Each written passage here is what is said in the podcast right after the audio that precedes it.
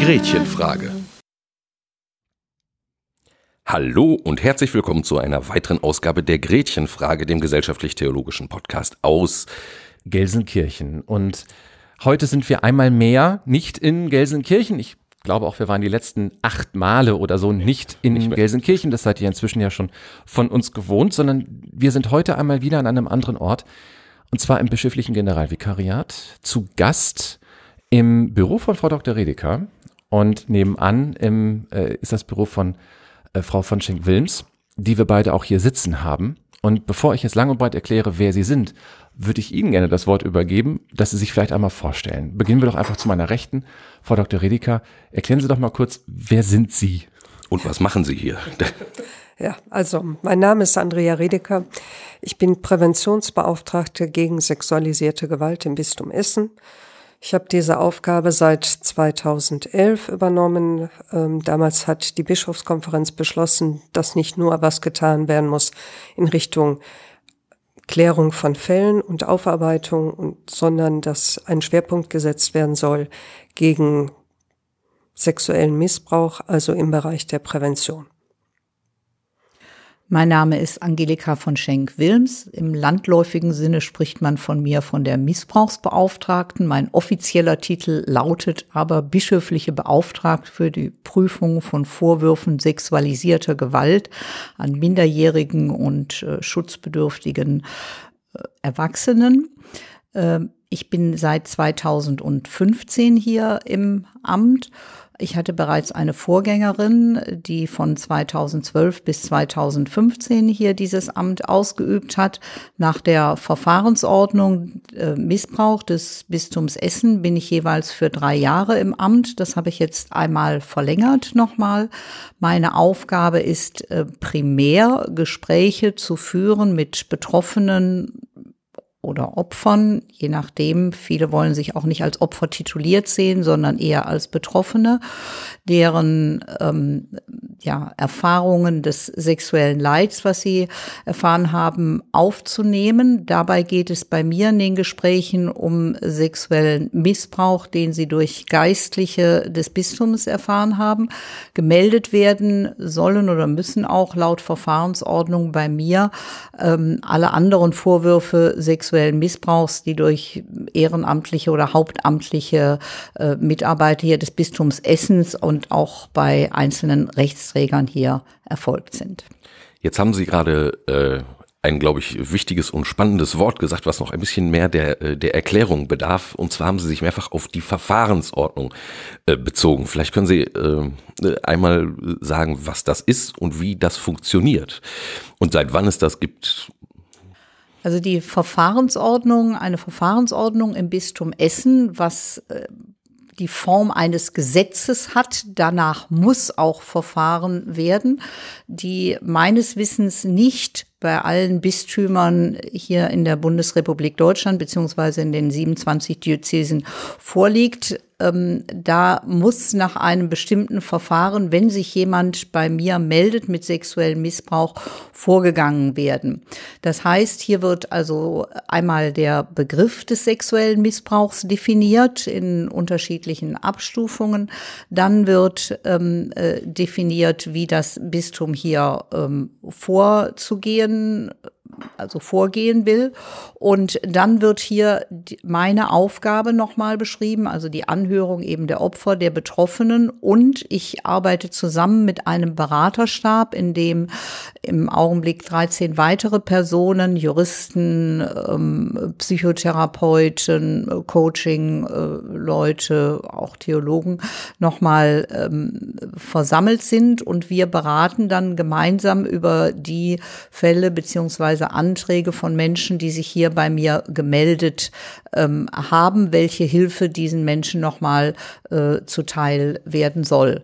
Und wichtig ist eben bei dieser Verfahrensordnung oder die ist auch erlassen worden, damit eben nicht mehr diese Vorwürfe, wie sie ja bisher ähm, erhoben und auch zu Recht erhoben worden sind, dass Fälle unter dem Tisch verschwinden, sondern dass damit sichergestellt ist, dass alle Fälle, die hier gemeldet werden, einen ordnungsgemäßen Weg auch an die Öffentlichkeit äh, gegebenenfalls finden mit einem entsprechenden strafrechtlichen Verfahren. Man muss dazu sagen, für mich als Missbrauchsbeauftragte und meinen Stellvertreter Herrn Saholz sowie auch für den Beraterstab steht an oberster Stelle das Wohl des Betroffenen oder der Betroffenen.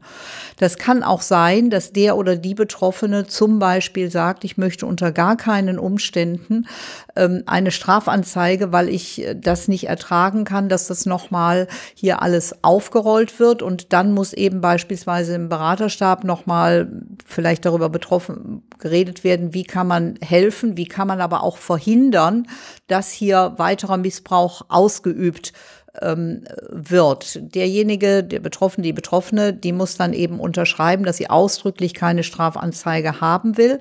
Wir haben aber beispielsweise im Bistum Essen auch eine psychosoziale Begleitung. Das ist eine ehemalige ähm, Kriminalkommissarin, die äh, für Sexualdelikte früher zuständig war.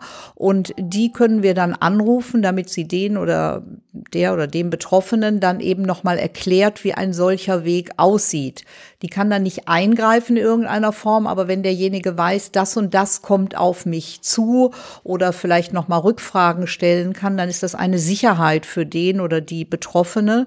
Das mhm. gibt es auch von Staatswegen.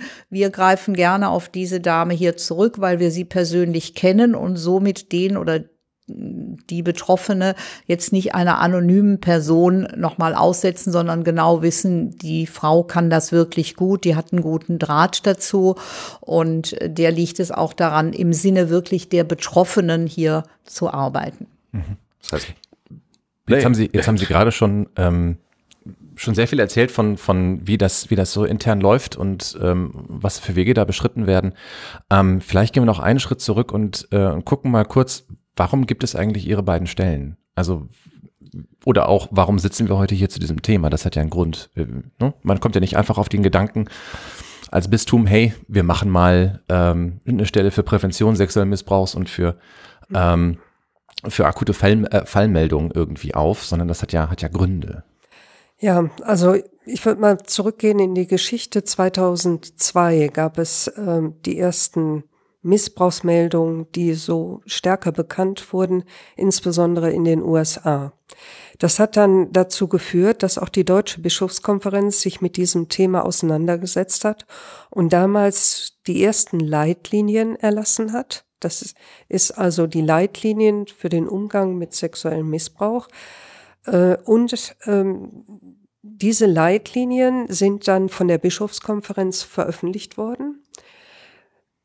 Die Bischofskonferenz hat aber keine Rechtgebungskompetenz. Die kann nur Empfehlungen abgeben. Mhm. Und dann ist immer die Frage, wie das in den einzelnen Diözesen umgesetzt wird. Bei uns im Bistum Essen ist dann 2004 schon zum ersten Mal diese Leitlinien in ein bischöfliches Gesetz gefasst worden, was Frau von Schenk-Wilms ja eben auch gesagt hat, dass wir also eine Verfahrensordnung haben, an die wir uns zu halten haben.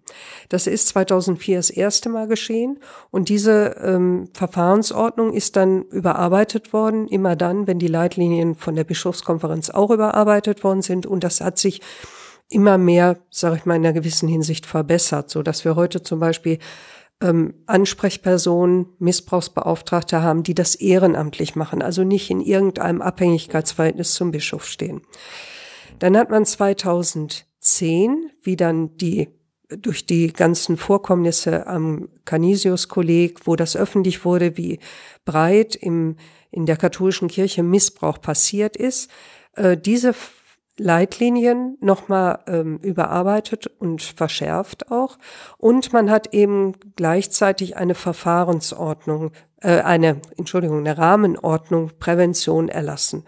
Und in diesen beiden Ordnungen kommen quasi die Aufgabenbeschreibung und damit die Stellen auch vor. Also in der Rahmenordnung war festgelegt, dass jede Diözese eine Präventionsbeauftragte beschäftigen soll oder ja, deren Auftrag geben soll, dieses Feld in Angriff zu nehmen. Und genauso gab es in den Leitlinien der Bischofskonferenz diese Ansprechpersonen oder Missbrauchsbeauftragten, die tätig werden sollen. Das ist also in den Ordnungen zugrunde gelegt und hat natürlich den Bezug zu den Vorkommnissen, ne? dass man äh, diese Missbräuche festgestellt hat und gesagt hat, so kann das nicht weitergehen, es muss da äh, was getan werden. Und diese Stellen wurden dann so eingerichtet, dass bei uns in, in, in Bistum Essen, aber nicht nur in, in unserem Bistum, sondern auch auf der ganzen NRW-Ebene, äh, also in den anderen fünf, in, in den anderen vier NRW-Diözesen auch ähm, jeweils Präventionsbeauftragte mit 100 Prozent eingerichtet wurden. Das ist in Deutschland unterschiedlich. Das hat ja auch die MAG-Studie jetzt gezeigt, dass sowohl im Rahmen der Bearbeitung von Fällen als auch im Rahmen der Prävention das deutschlandweit sehr auseinandergeht. Das ist halt also ich muss dazu sagen, wir haben äh, viele Hörerinnen und Hörer, die mit Kirche so gar nichts äh, am Hut haben und äh, das ist also so ein grundsätzliches Problem, wenn man über die katholische Kirche spricht, mhm. äh, weil man dabei ganz häufig vergisst, äh, äh, wie komplex es eigentlich strukturiert ist. Also das ist das, natürlich ist es ein hierarchischer äh, Verein, äh, gleichwohl äh, sind natürlich die einzelnen Bistümer sehr ja, also können sehr für sich ihre Gesetzgebung machen, alles was im Rahmen im Rahmen des kanonischen Rechts ist. Also ist der Bischof sehr frei in dem, was er entscheidet und wie ja, ähm, das heißt, äh, und das haben Sie ja gerade äh, auch angesprochen, dass es, äh, dass es da große Unterschiede gibt und das ist vielleicht einfach auch ein, eine Tatsache, die man einfach mal grundsätzlich so äh, erzählen sollte. Es ist also ganz schwer von der katholischen Kirche in Deutschland zu sprechen. Zwar gibt es mit der Bischofskonferenz ein Gremium, ähm, was da irgendwie Repräsentanz äh, der katholischen Kirche in Deutschland ist, äh, aber wenn man da nur ein bisschen genauer hinschaut, äh, wird man sehr, sehr schnell sehen, dass die Deutsche Bischofskonferenz alles andere ist als etwas, was eine Stimme hätte, äh, sondern äh, eher das Gegenteil, dass man, also schwierig alles. Ähm, würden Sie, äh, würden Sie denn sagen, also nach allem, was Sie, was Sie wissen über das komplexe Feld sexueller äh, Missbrauch, dass das so, wie wir das hier im Bistum Essen jetzt haben, dass das schon äh, ähm, eine gute äh, Antwort äh, auf das Problem ist, dann, oder also was ist schon mal richtig gut daran und wo ist vielleicht noch Luft nach oben? Oder wahrscheinlich haben sie, machen sie ja auch im Fortgang ihrer Arbeit äh, Erfahrungen. Also ich bin ja erst 2015 dazugekommen. Ich muss auch dazu sagen, ich war zwar stellvertretende Schulleiterin an einer katholischen, an einem katholischen Mädchen, ehemals Mädchengymnasium, mittlerweile koedukativ, aber ich bin evangelisch. Und infolgedessen habe ich vielleicht so eher einen Außenblick.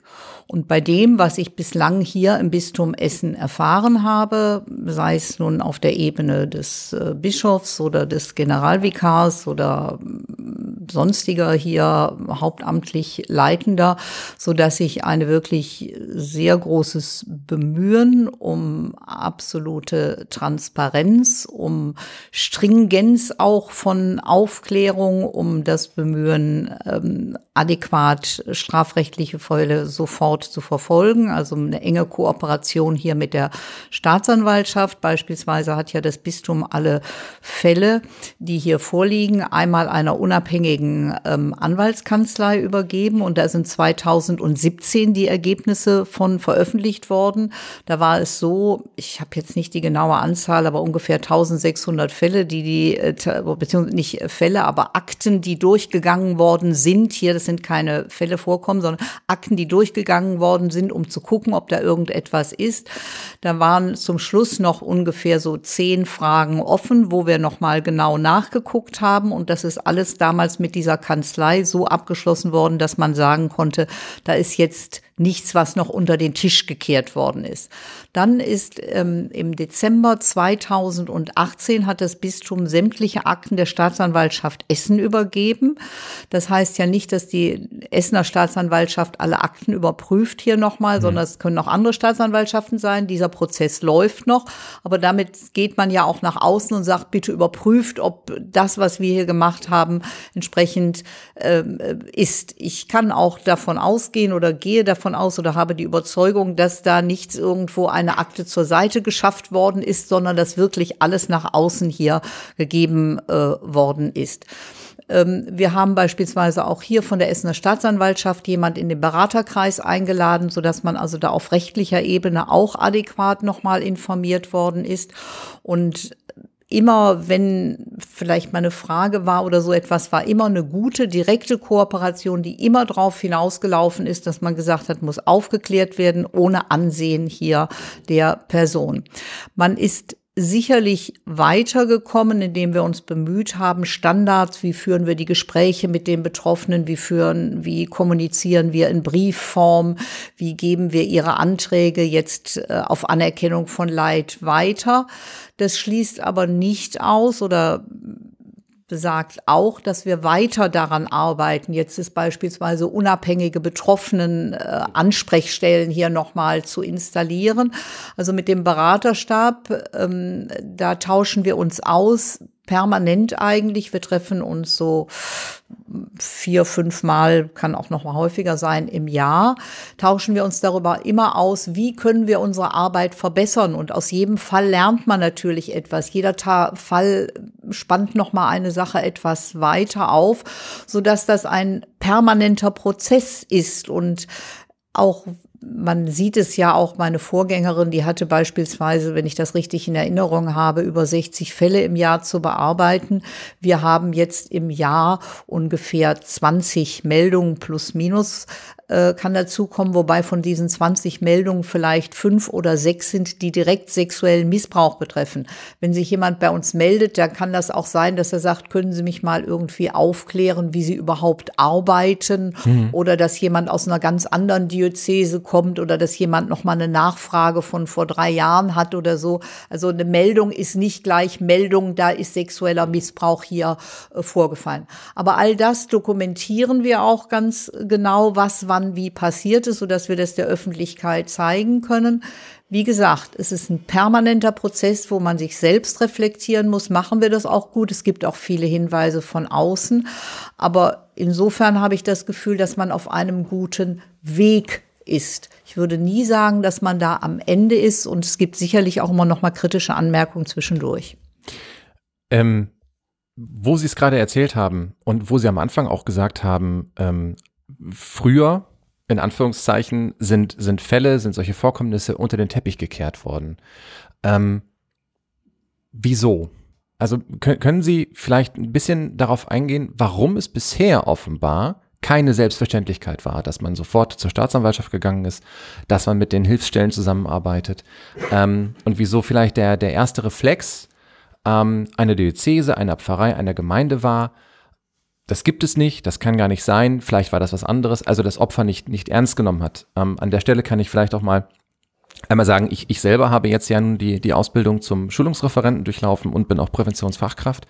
Und ich habe sehr, sehr deutlich noch diesen Satz im Ohr, dass ein Betroffener, gerade ein, wenn es ein Kind ist, äh, siebenmal mit Erwachsenen reden muss, bevor es ernst genommen wird. Ähm, haben Sie da einen Einblick drin, was in Kirche sich geändert hat? Ähm, was, warum das jetzt geht und warum es vorher so schwer fiel, solche Sachen ernst zu nehmen und damit vernünftig umzugehen. Also ich, Wer immer wir möchte. haben auch im Beraterstab gesagt, dass es sich dabei um ein System handelte. Ich möchte das nochmal deutlich machen, dass ich also verschiedene ähm, ja, ich darf jetzt vielleicht sagen, ältere Menschen habe, also sprich, die über 50 sind, die über 60 sind, die jetzt erst kommen und darüber sprechen. Mhm. Warum kommen sie erst jetzt und sprechen darüber? Das ist einmal eine persönliche Auseinandersetzung mit ihnen, dass sie überhaupt darüber sprechen, weil über einen sexuellen Missbrauch zu sprechen ist bei einem Kind auch, das ist was ganz Fremdes, ist, ist was ganz Schwieriges. Und äh, bei dem Erwachsenen ist eben auch weiterhin Schuld und Scham geht mit. Warum haben Sie nicht früher darüber gesprochen? Und deshalb sage ich System. Wir haben beispielsweise ganz häufig bei den älteren Menschen, dass die sagen, ich will meiner Mutter, die überzeugte Katholikin ist, oder meinem Vater, der überzeugter Katholik ist, dem kann ich doch so etwas jetzt nicht antun, dass ich das öffentlich mache. Und Und damit möchte ich sagen, natürlich liegt in dem einzelnen Fall, dass ein Geistlicher so etwas machen kann, die primäre Schuld bei ihm. Dann ist aber die Frage, warum merken denn Eltern nichts? Warum merkt denn beispielsweise eine, weiß ich nicht, jetzt von mir aus Haushälterin oder so des Geistlichen nicht, wie viel kleine Kinder da äh, nochmal am Abend zu merkwürdigen Zeiten aufrücken? Mhm. Mhm. Oder warum erzählen andere Kinder zu Hause nichts? Äh, davon. Es gibt auch noch zig andere Stellen. Ähm, Frau Dr. Redeker ist ja mit der Prävention, mit der Risikoanalyse oder dem Schutzkonzept dabei, dass man genau untersucht, wo sind eigentlich Orte, wo sowas passieren kann, wo man aufmerksam werden muss, wo man Transparenz schaffen muss. Das heißt also, dieses Gesamtsystem oder ich habe so eine Frau in Erinnerung, die sagte, meiner Mutter konnte ich sowas überhaupt nicht erzählen. Die hat mir eine runtergehauen und hat gesagt, das kann doch überhaupt nicht vorkommen. Hm. Mhm. Also das heißt, ähm, da sind viele auch noch mal diese ganze Aura, diese Atmosphäre, die da in dem ja muss man dann leider auch sagen System Kirche gewesen ist, die hat dazu beigetragen, dass es nicht nach oben gekommen ist. Wenn Sie heute natürlich auch eine Rolle des Kindes, der Kinderrolle. Kinder hat man früher in den 60er Jahren, 70er Jahren, 50er Jahren schon gar, gar nicht so geglaubt. Der Erwachsene hatte immer recht und das stimmte. Wenn heute ein Kind mit äh, nach Hause kommen würde und sagen, der Pfarrer hat mich da und dort angelangt, da würden sofort sämtliche äh, Glocken bei el sämtlichen Eltern läuten und entsprechende Maßnahmen eingeleitet werden. Also die gesamte gesellschaftliche Situation hat sich heute total verändert verändert. Natürlich insbesondere nach der Aufdeckung der Fälle, äh, das ist ganz klar. Und man hat sich da stärker auch in dem System Kirche der Selbstreflexion gestellt. Also was stimmt bei uns nicht. Jedenfalls erlebe ich das hier im Bistum Essen mit dem, was hier im Bistum Essen bislang angestoßen worden ist. Ich möchte ganz klar machen, das liegt im Einzelnen natürlich bei demjenigen, der den Missbrauch begangen hat, auch mit der Schuldzuweisung. Aber das andere, und die Frage stelle ich mir immer wieder bis heute und kommen dann solche Antworten, ja, das kann ich doch meinen Eltern nicht antun oder das möchte ich auch gar nicht irgendwie weiter offen haben, dass andere vielleicht noch mal erfahren, dass mir sowas passiert ist und so mhm. weiter. Mhm. Und in diese, das war so eine Art Schutzschild. Und auf das konnten die Beschuldigten, die Täter, die konnten darauf rechnen. Zumal, wenn man dann noch gedroht hat, äh, weiß ich nicht, du hast hm, schwere Schuld, wenn du jetzt irgendwie etwas sagst und der liebe Gott, der sieht es mit Sicherheit etc. etc. Ähm, das war das Gesamtsystem, was diese Aufdeckung dieser Fälle eben bislang verhindert hat. Und da ist gesamtgesellschaftlich eine andere Atmosphäre entstanden was sich heute eben in andere Kanäle verlagert, sprich ins, ins Internet. Vielleicht kann ich da noch mal ein bisschen ergänzen. Frau von Schenk-Wilms hat gerade gesagt, ähm, dass sich viele schwer tun, heute da nach wie vor darüber zu sprechen.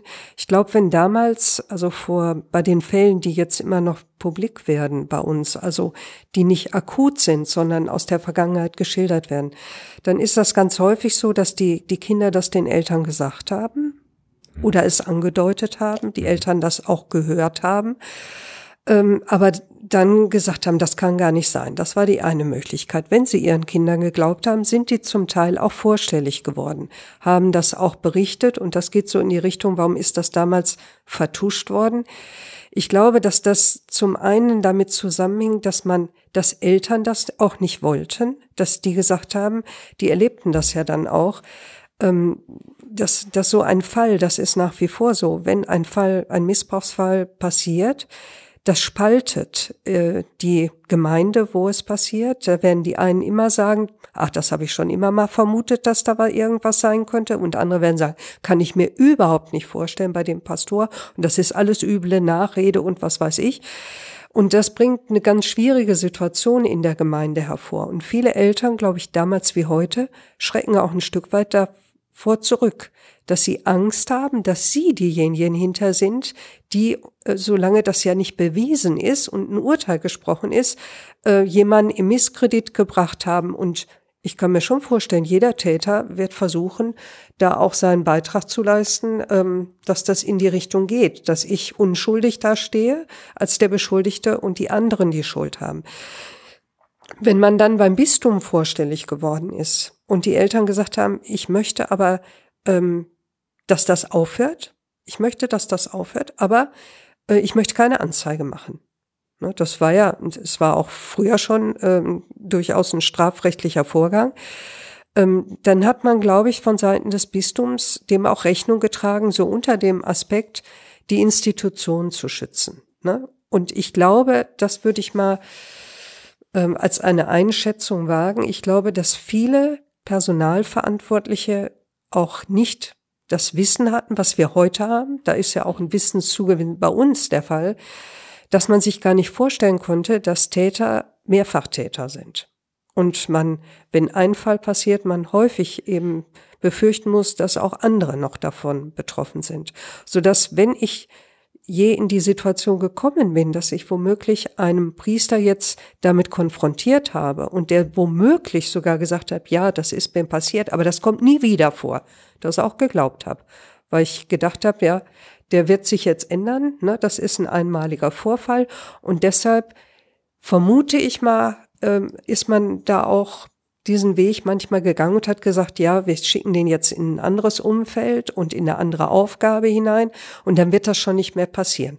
Dieses Wissen hat man einfach damals, glaube ich, noch nicht so gehabt. Und vor allen Dingen, wenn dann eben Eltern auch gesagt haben, wir wollen das nicht, dass das strafrechtlich äh, angegangen wird, dann hat man das als eine gute Lösung empfunden. Jetzt ne? seitens der kirchlichen Obrigkeit. Ja. Weil dieser große Horizont, äh, die Institution zu schützen, natürlich eine große Rolle spielt. Ich mhm. persönlich habe jetzt auch die Vermutung, dass es, äh, dass auch etwas gibt wie also erstmal äh, Missbrauch scheint ja scheint ja jetzt ist ja kein kirchliches Problem, sondern ein allgemein mhm. gesellschaftliches Problem.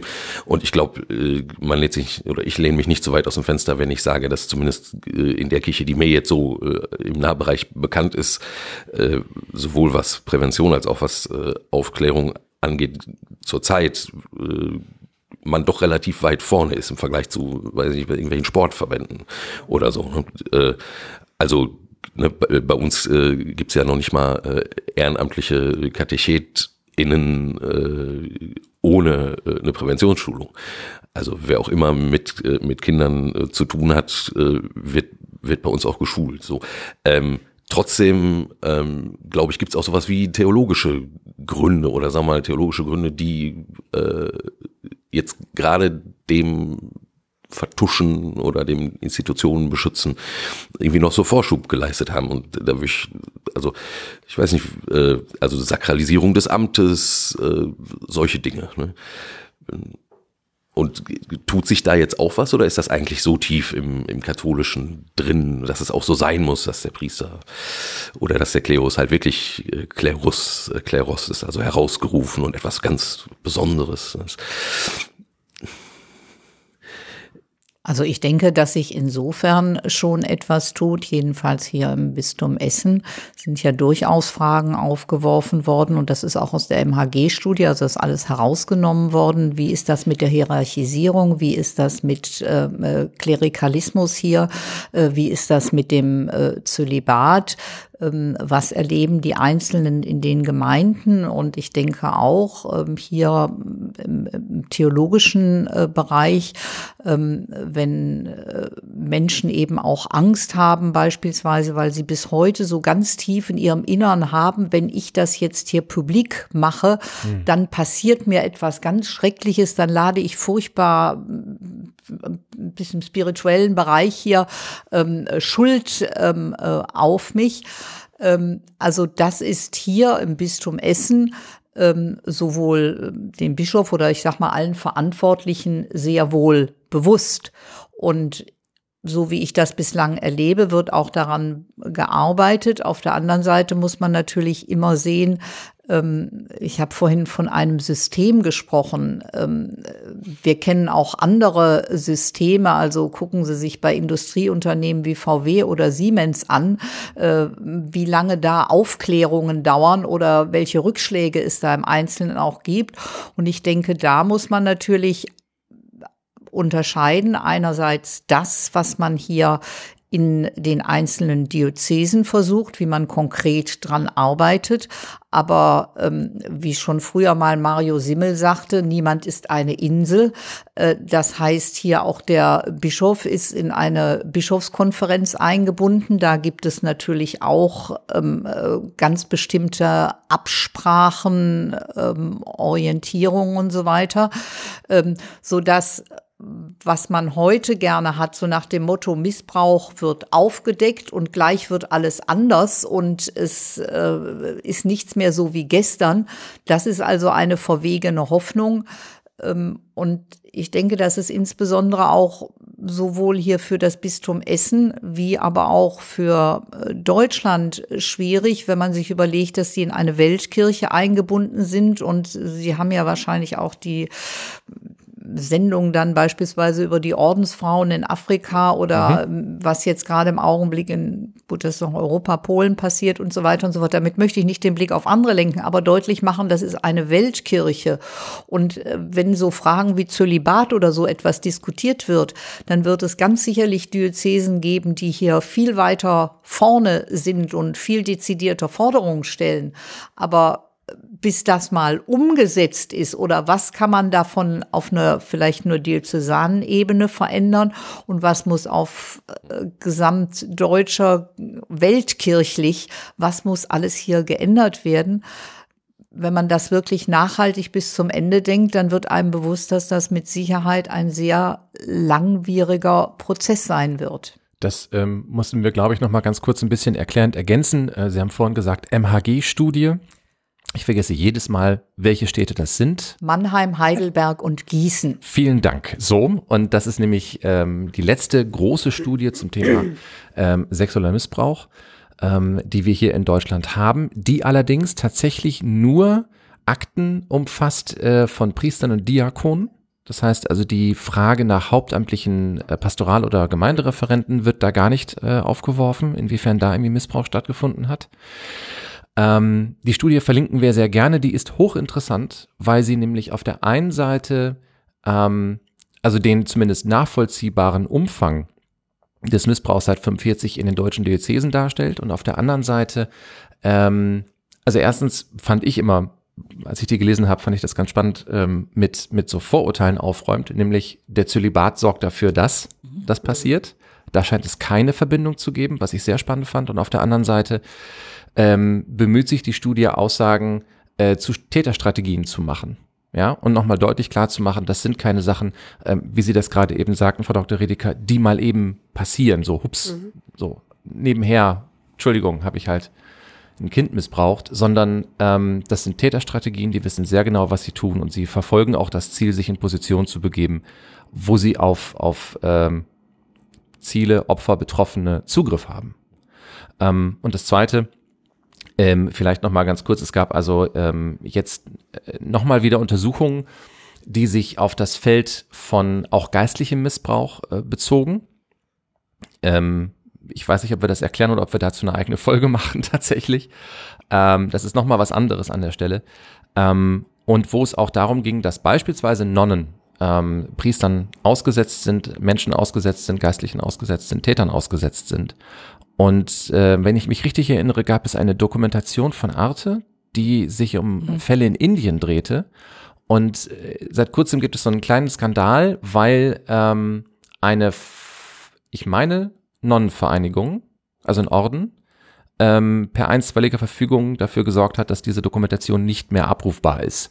Und das ging noch einmal, hat noch einmal eine Welle geschlagen. Aber das war zum Beispiel über den Missbrauch an Nonnen in Indien, äh, war das eine Dokumentation und das war schockierend. Also ich fand das sehr, sehr schockierend. Ja, aber es macht deutlich, ähm, dass sexueller Missbrauch immer mit der mit Machtmissbrauch zusammenhängt. Also von daher, man hat ja durch diese MAG-Studie auch festgestellt, dass nur ein ganz geringer Prozentsatz wirklich pädosexuelle ausgerichtet ist. Also das heißt, dass man äh, sexuell stimuliert wird durch Kinder. Das ist, ist der geringste Teil.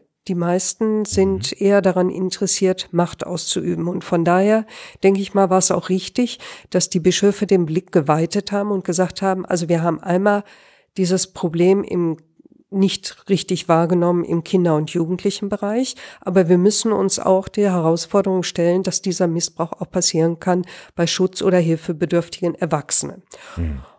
Das sind also diejenigen, die sich schlecht wehren können. Und dann kommt hinzu Menschen in spirituellen Abhängigkeitsverhältnissen, die also geistliche Führung wünschen und sich der aussetzen. Und in dem Moment, wo ich das türe und einem geistlichen Führer oder Führerin vertraue, begebe ich mich ja auch in eine gewisse Abhängigkeit und kann dem folgen. Und wenn ich dann geistlich manipuliert werde, ist das genauso ein Ausüben, ein, ein Missbrauch von Macht. Ne?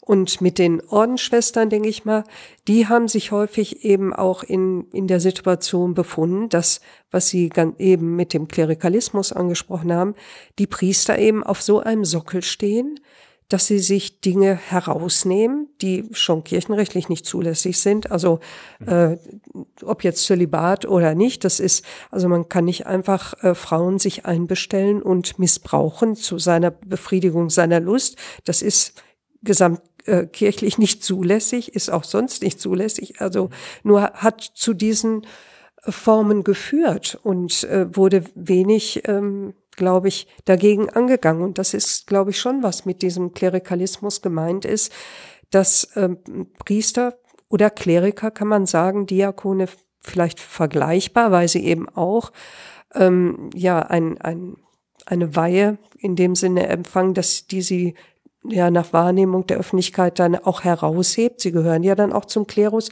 und stehen genauso auf so einem Podest, dass sie ja direkten Zugang zu Gott haben und wenn man ein Priesterbild vermittelt, wo deutlich wird, dass der Priester ja stellvertretend ja in jeder Eucharistiefeier ähm,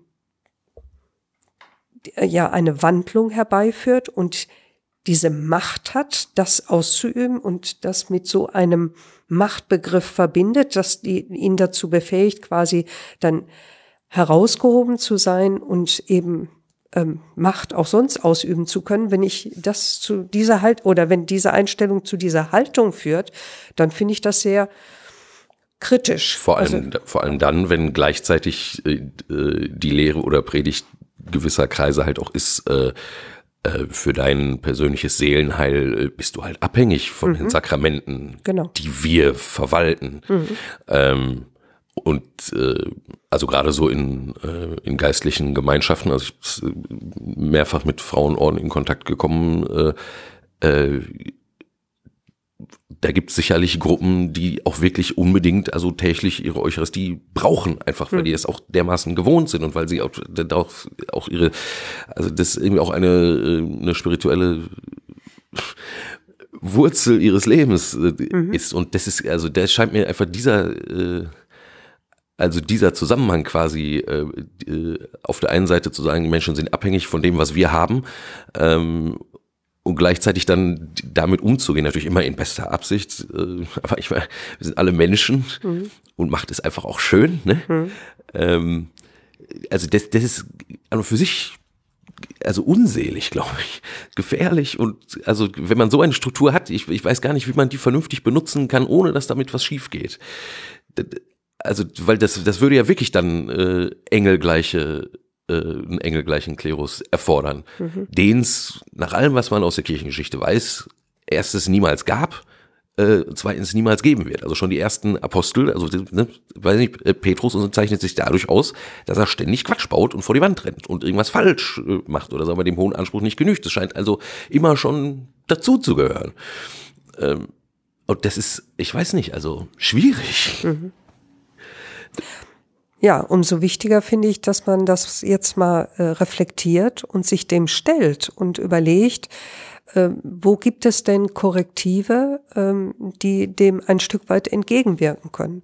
Und ich glaube, dass ein Korrektiv zum Beispiel ist, dieses männerbündische Verhalten aufzubrechen, weil und von daher kann ich auch gut verstehen, dass man, dass in diesem Zusammenhang sich auch so stark die Frage nach der äh, Rolle der Frau in der katholischen Kirche stellt, weil die wird ja im Grunde genommen nicht gesehen als eine Möglichkeit, dem auch was entgegenzustellen, weil ich glaube, Frauen bestimmte Dinge einfach anders angehen und anders sehen. Also ich war ja selbst, bevor ich diese Aufgabe wahrgenommen habe, äh, stellvertretende Personaldezernentin, zuständig für Priester hier im Bistum Essen und habe in diesem ähm, Zusammenspiel das durchaus wahrgenommen, wie das ist, wenn man da als Außenstehende und Außenseiter, also nicht dazugehörend, jetzt in so einem Kreis sich bewegt. Das ist, das ist schon eigenartig. Also, das kann man manchmal ganz schlecht beschreiben, wie man das empfindet, aber man ist immer irgendwie von einem anderen Stern. Und es ist schon eigen, also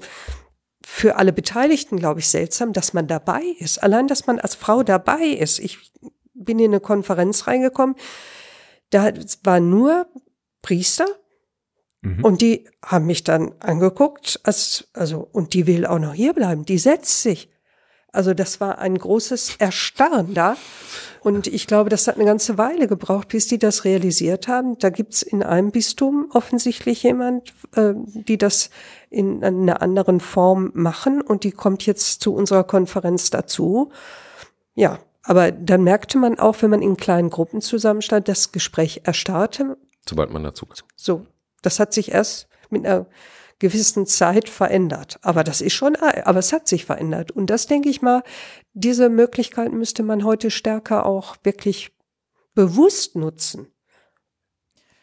Ja, also ich denke, genauso wie bei meiner Arbeit im Grunde genommen oder unserer beider Arbeit eigentlich bei jedem, denke ich, der etwas im Leben tut, immer von einem Zweifel irgendwo begleitet sein muss. Also ist das richtig, was ich hier mache? Ähm, äh, entsprechend das, äh, die Struktur, das System entspricht das äh, dem, was ich hier äh, machen äh, will?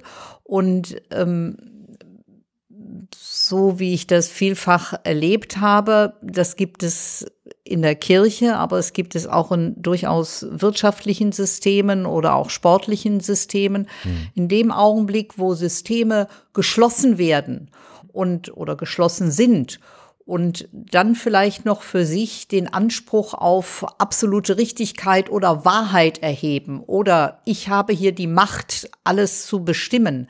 In dem Augenblick wird es problematisch. Und das besonders Problematische ist eben jetzt nochmal bei der Kirche, deshalb kocht es ja auch so hoch, dass ja die Kirche für mich ein System ist, was den Dienst am nächsten am Menschen hat und ohne Ansehen der Person jeder Mensch hier gleich ist, für den ich mich hier einzusetzen habe. Aber gleichzeitig muss ja auch für jeden dieser Menschen in dem System und damit, Frau Dr. Redeker hat das jetzt bei den Frauen angesprochen, auch möglich sein, etwas auszuüben.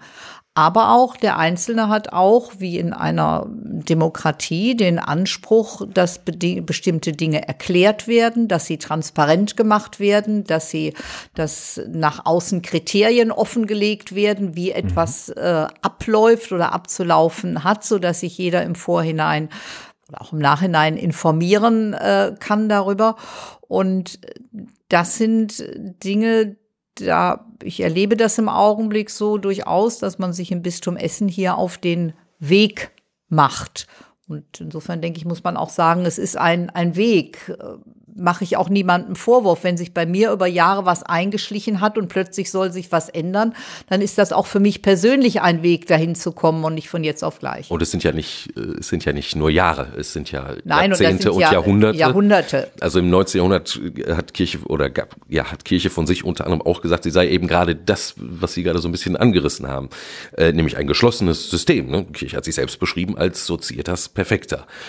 Genau. Und das ist jetzt nicht im Sinne von voll, äh, völlig vollkommen, sondern also im Sinne von sich auch selbst genügsam. Und es braucht eben gerade keinen keinen Kontakt zur Welt und kein Lernen äh, wäre da draußen möglich, sondern äh, Kirche selbst hat, äh, hat den reichen Schatz des Glaubens und ihre Funktion ist, äh, das halt irgendwie in die Welt zu bringen.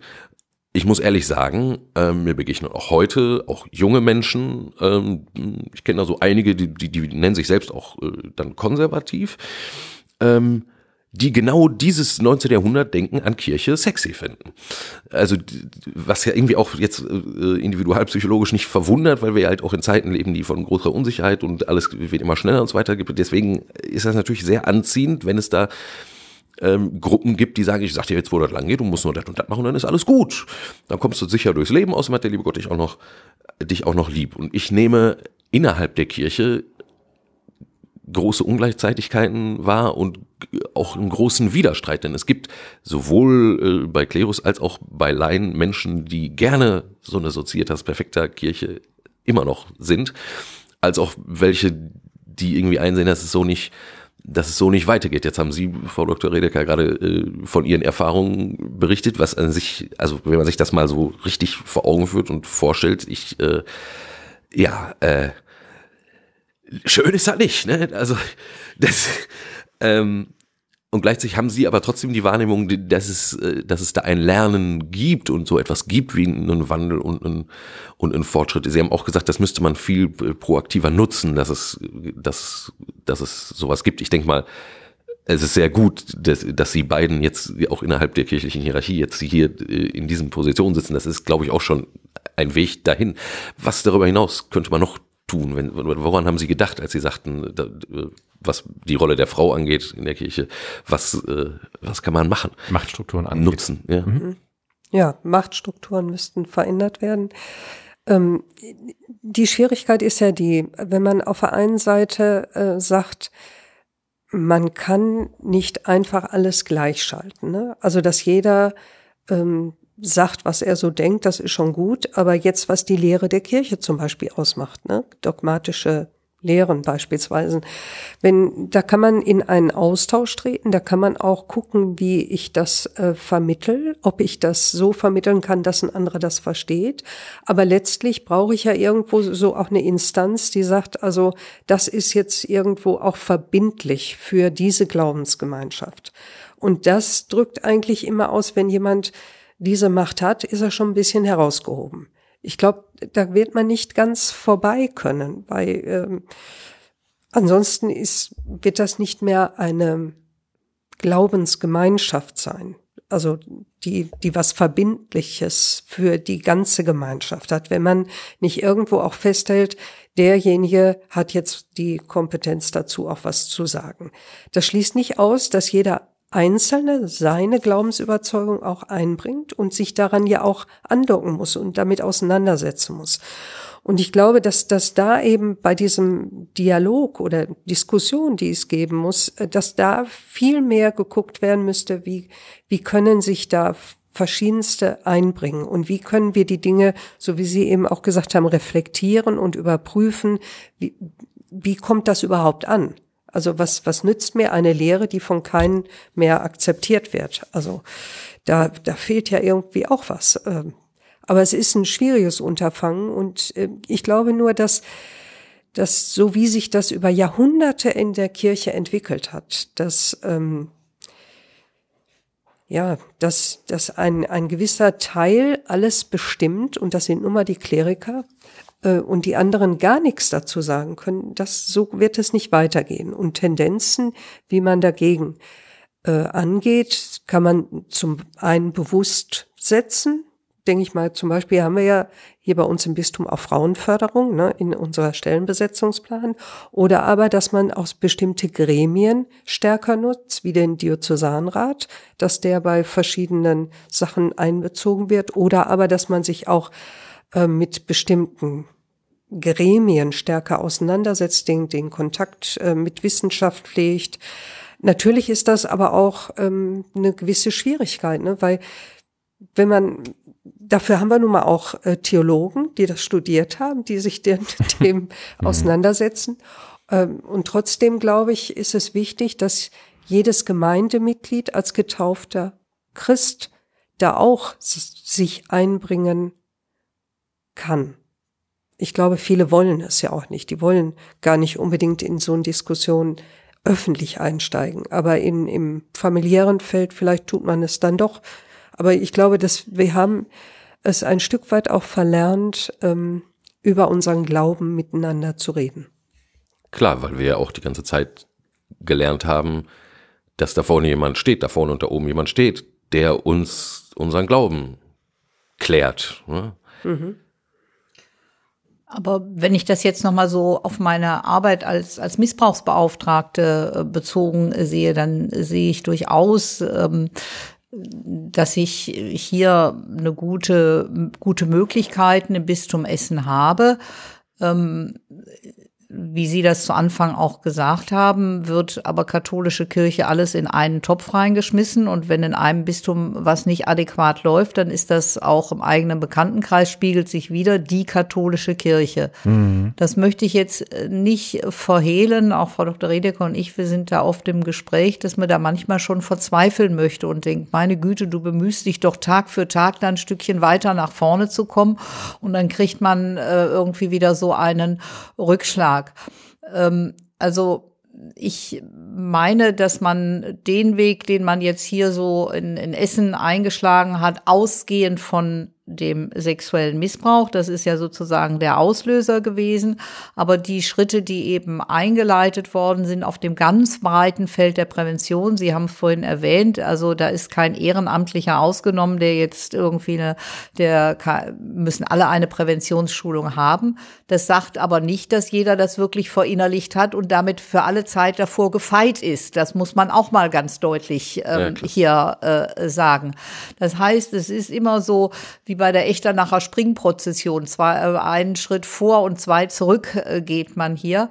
Dennoch darf man sich nicht aufhalten lassen und sagen, so, auf diesem Weg, den wir jetzt hier für gut befunden haben, man, Frau Dr. Redeker hat das ja auch gesagt, immer im Austausch mit möglichst vielen anderen. Wie befindet ihr das? Was meint ihr dazu? Also ich denke auch so dieses Teamdenken, das muss jetzt hier mehr reinkommen, so dass sich auch der Einzelne dann eben mal in Frage stellen lassen muss mit dem, was er hm. hier hm. macht. Selbst ich erlebe das auch, dass manche Dinge so und so gelaufen sind und ich war in dem Augenblick der Meinung, das ist richtig so und wenn man das dann im größeren Kreis bespricht, da kommt dann doch die eine oder andere Meinung, nee, das ist da nicht ganz so gut gewesen. Also den Rückhalt oder muss man dann auch haben und das akzeptieren und sagen, ja, ist jetzt nicht so gut gelaufen, beim nächsten Mal machen wir es anders. Das andere, das ist jetzt mehr so ein bisschen von außen äh, gesehen, natürlich auch, dass ich auch ich immer wieder nochmal, weiß im Bekanntenkreis, ach, nur hört doch mal endlich auf, so äh, mit dem Missbrauch, nur ist doch jetzt äh, gut und so mhm. weiter. Hm. Also man wird immer wieder unterschiedliche Strömungen haben und das jetzt mit dem Aufbrechen zeigt sich das sehr deutlich. Weiß ich nicht, ob Sie jetzt Maria 2.0 oder Maria 1.0 haben, um da mal so ein Beispiel hier ähm, herauszugreifen. Ähm, Andererseits, äh, es heißt für mich auch immer wieder, dass diejenigen, die jetzt völlig anderer Meinung sind, ähm, dass man die in so einer Form einholen können muss, dass sie nicht ganz ihr Gesicht verlieren. Ich kann die jetzt nicht alle an den Pranger stellen, sondern ich möchte ja eigentlich, dass ich möglichst viele mitnehme. Gut, irgendwann wird jemand sagen, da kann ich nicht mehr folgen, da will ich jetzt nicht mehr mitgehen. Aber das ist eigentlich auch immer so ein Bestreben. Gehen Sie jetzt mal so ein äh, Beispiel heranziehen von Vorgesetzten. Wie müssen die gegebenenfalls nochmal, wenn die oben früher vielleicht mal was unterm Tisch haben, verschwinden lassen? Mhm. Dann muss man sich vielleicht auch noch mal, ohne dass ich damit alles entschuldige in irgendeiner Form, aber hineinversetzen, wie war die damalige Zeit, unter welchem Druck haben sie gestanden und so weiter und mhm. so fort. Mhm. Und mir kommt es ja dann darauf an, und ich meine, das ist dann auch im Sinne des Betroffenen, dass man da einen Weg findet, dass man denjenigen auch zur Einsicht bringt. So ein schieres Betroffenheitsschlucken, das tut uns alles schrecklich leid und das ist ja ganz furchtbar, aber im Inneren ändert sich nichts. Das bringt uns keinen Schritt nach vorne. Das heißt also, wir müssen auch die Menschen, die sich vielleicht wehren oder die sich angegriffen fühlen oder die sich an den Pranger gestellt fühlen, die müssen sich jetzt hier mit eingebunden fühlen, so dass man langsam da einen Schritt nach vorne kommt und dann vielleicht auch Menschen, die, weiß ich nicht mal, was haben unterm Tisch verschwinden lassen und ähnliches, dass man die auch ins Boot holt und dass sie vielleicht so weit kommen, dass sie sagen, ja, ich habe damals so gehandelt, ich war der Meinung, das ist im Einvernehmen mit allen anderen, aber wenn ich das aus der heutigen Position betrachte, dann habe ich damals großes Unrecht getan. Das tut mir leid und aufrichtig leid, so dass ich dann sagen kann, derjenige würde in Zukunft mit Sicherheit als aus innerer Überzeugung und nicht weil die Richtlinien so von außen sind, noch mal anders machen. Also das ist schon ein, schwieriger Prozess, den man da so auch im Blick haben muss. Es es setzt ja eben einen, einen Gruppenlernen voraus. Also man braucht ja. erstmal ein, äh, ein, äh, ein Klima, in dem es überhaupt möglich ist, in dem es dem, dem Individuum möglich ist, äh, so von sich zu sprechen. Ich habe etwas falsch gemacht. Und das ist halt, glaube ich, einfach in Kirche nicht so. Also das ist noch ein weiter Weg, befürchte ich, weil, so wie es mir scheint, die Kirche einfach schon gerne auch so von sich äh, gesprochen hat, als wäre da irgendwie was von, von Vollkommenheit. Ähm, wo, wo sie es gerade äh, sagt, Frau von Schenk-Wilms, ähm, Maria 2.0 und 1.0, für die, die das nicht mitbekommen haben. Maria 2.0, ich hoffe, ich gebe das richtig wieder. Ich habe es wahrgenommen als eine Bewegung von Frauen innerhalb der Kirche, um Frauen A sichtbar zu machen, um B anzu, äh, zu fordern, dass Machtstrukturen sich ändern und nicht in erster Linie aber auch nochmal die Frage der Weihe von Frauen zu überdenken. Ich glaube, es war den Initiatorinnen immer wichtig, dass es nicht nur darum geht, dass man das Frauenpriestertum einführt, aber dass es natürlich auch dahinter steht. Ähm, und Maria 1.0 war die Gegenbewegung dazu, zu sagen, wir sollen alles so lassen, wie es ist. Und das macht, was Sie gerade sagten, sehr, sehr wunderbar deutlich, dass es eben immer auch die fest tief verwurzelte Überzeugung gibt, ähm, so wie wir es bisher gemacht haben, ist es richtig? Ist es Gott gewollt? Muss das sein? Und ähm, jedes Mal, wenn Sie davon sprechen, dass wir eine Kulturveränderung brauchen, denke ich an Menschen, ähm, die mir in regelmäßigen Abständen sagen, ja, wir dürfen uns aber auch ja nicht dem Zeitgeist unterwerfen. Das ist so eine, so eine, so eine Floskel, die mir alle, alle paar Wochen mal entgegengeworfen wird, äh, weil das ja offenbar irgendwas Schlechtes ist und den Geist der Kirche kaputt macht. Ähm, und ähm, ich glaube aber, dass es tatsächlich psychologisch etwas tiefer sitzt. Man wünscht sich nämlich etwas, an dem man sich orientieren kann. Das unveränderlich ist, das immer schon so war und das auch immer so bleiben wird. Gerade in einer Zeit, die ja sehr, sehr schnell lebig ist und in der viel Wandlung passiert und der sich auch eben Werte ständig ändern ähm, und auch Erkenntnisse sich ständig ändern. Und ähm, da ist es halt, da kann ich diesen Wunsch einfach großartig, also wirklich gut nachvollziehen und, und verstehen, dass man irgendwie das braucht.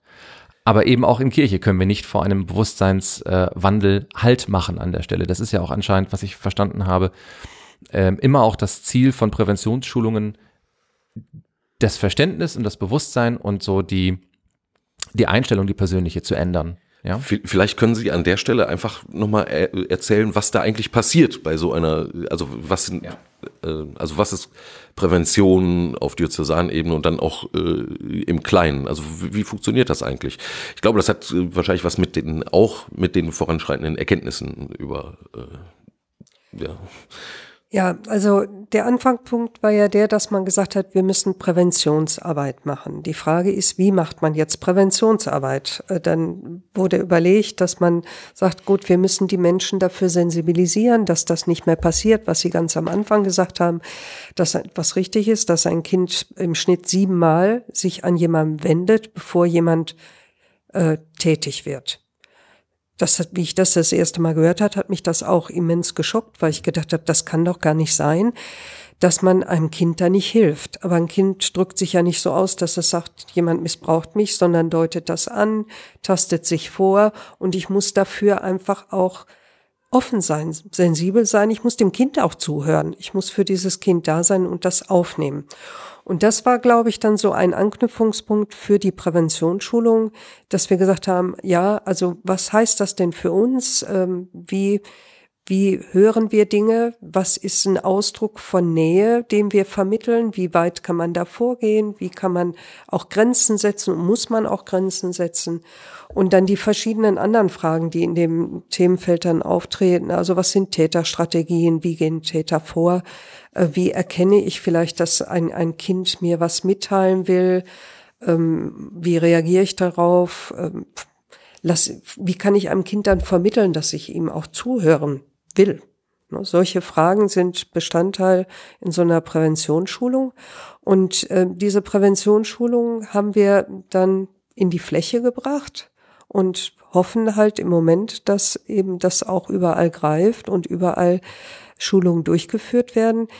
Ähm, das reicht im Grunde genommen nicht, dass alle Katecheten die jetzt im, mit, im Kontakt mit Kindern und Jugendlichen sind, da so eine Präventionsschulung machen, sondern wenn wir wirklich dahin kommen wollen, dass sich eine Kultur der Achtsamkeit entwickelt, also ein kultureller Wandel eintritt, dann müssen wir das erstmal schon mal breiter aufstellen. Da müssen im Grunde genommen alle äh, dazu beitragen. Ähm, und ähm, wir, jetzt habe ich den Faden verloren. Schulfach müsste es sein. Schulfach müsste.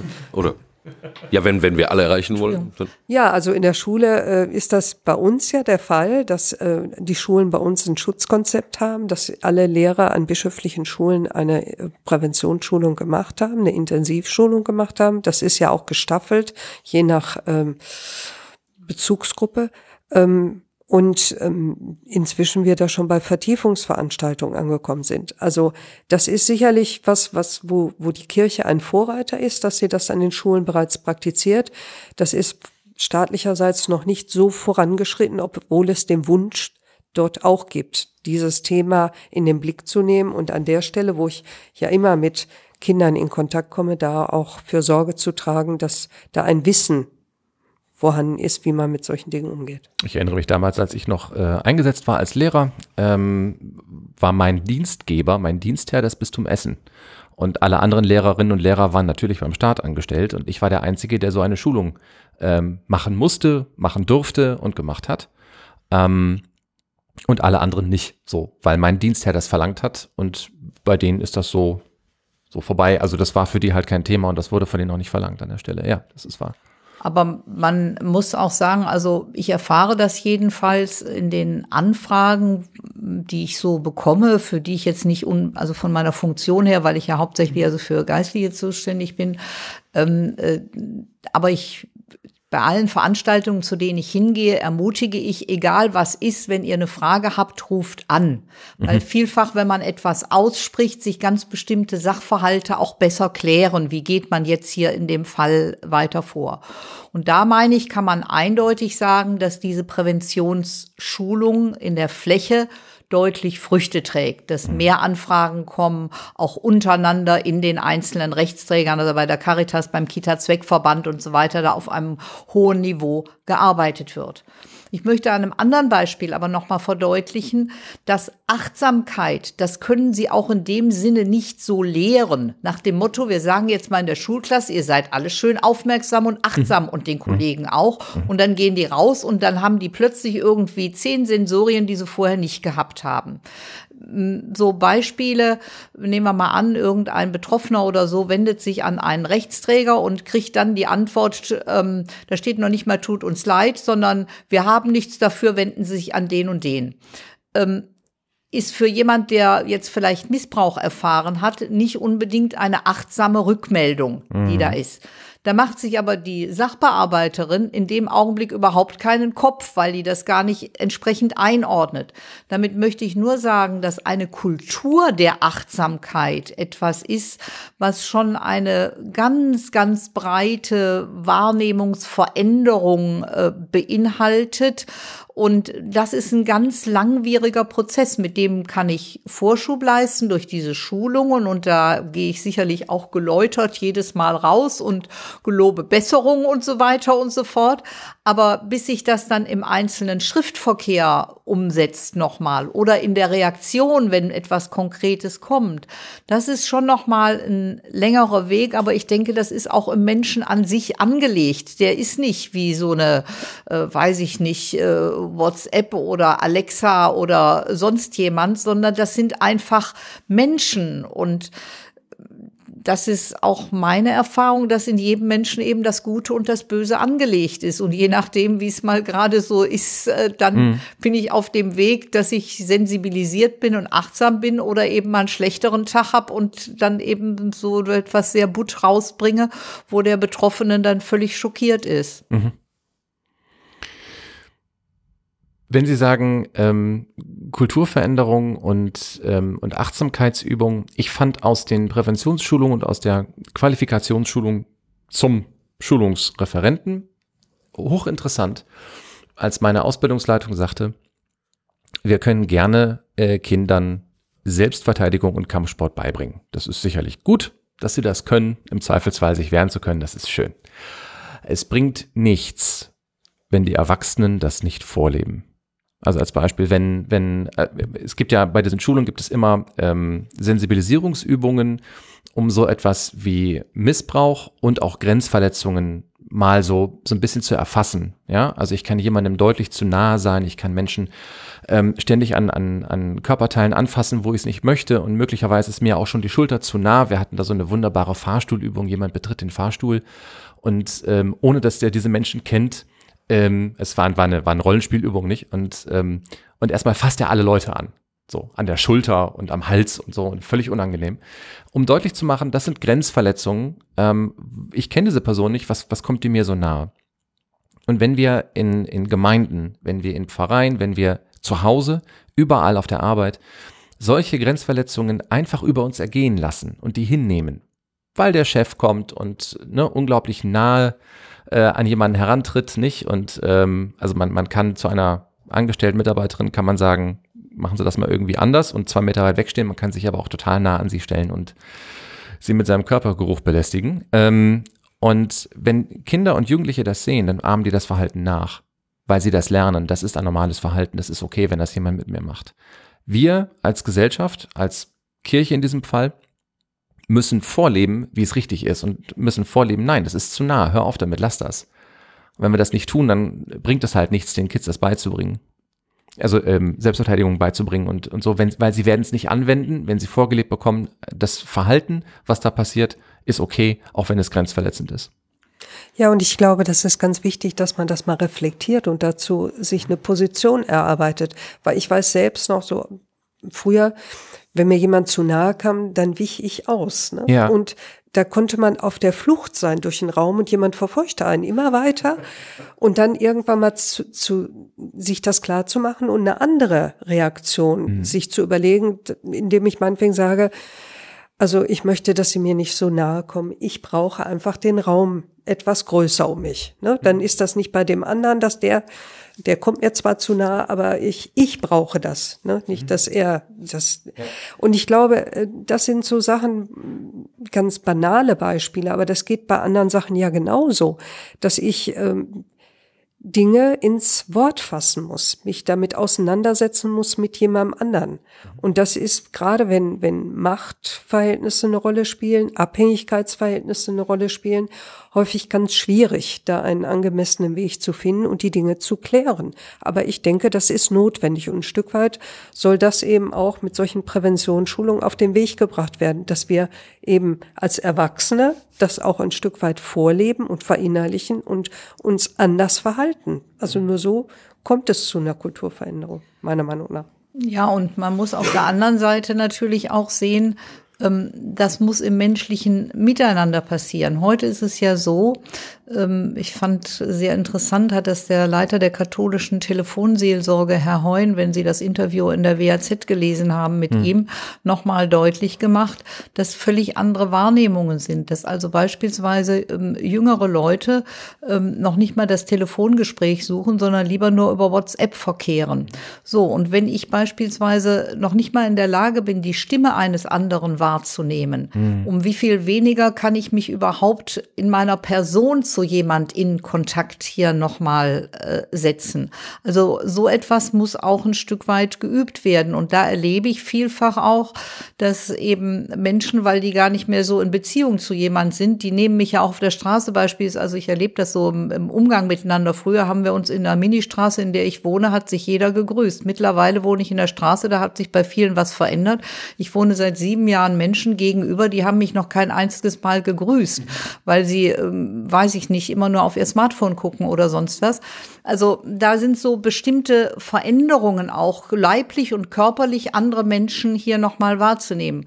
Und bei Kindern ist natürlich auch nochmal das ganz große äh, Problem, sich zur Wehr zu setzen ähm, selbst heute, je nachdem, also man erlebt das ja so auch im häuslichen Missbrauch, wenn Kinder eine enge Beziehung zu einer Person haben, wie soll so ein fünfjähriges Kind dem Vater, dem Onkel gegenüber äh, sich zur Wehr setzen und ganz laut sagen, du mhm. kommst mir zu nah oder mhm. so etwas. Das ist ja eine, eine Beziehungsebene, die das zu dieser Person hat und die möchte es unter gar keinen Umständen in irgendeiner Form hier zerstören.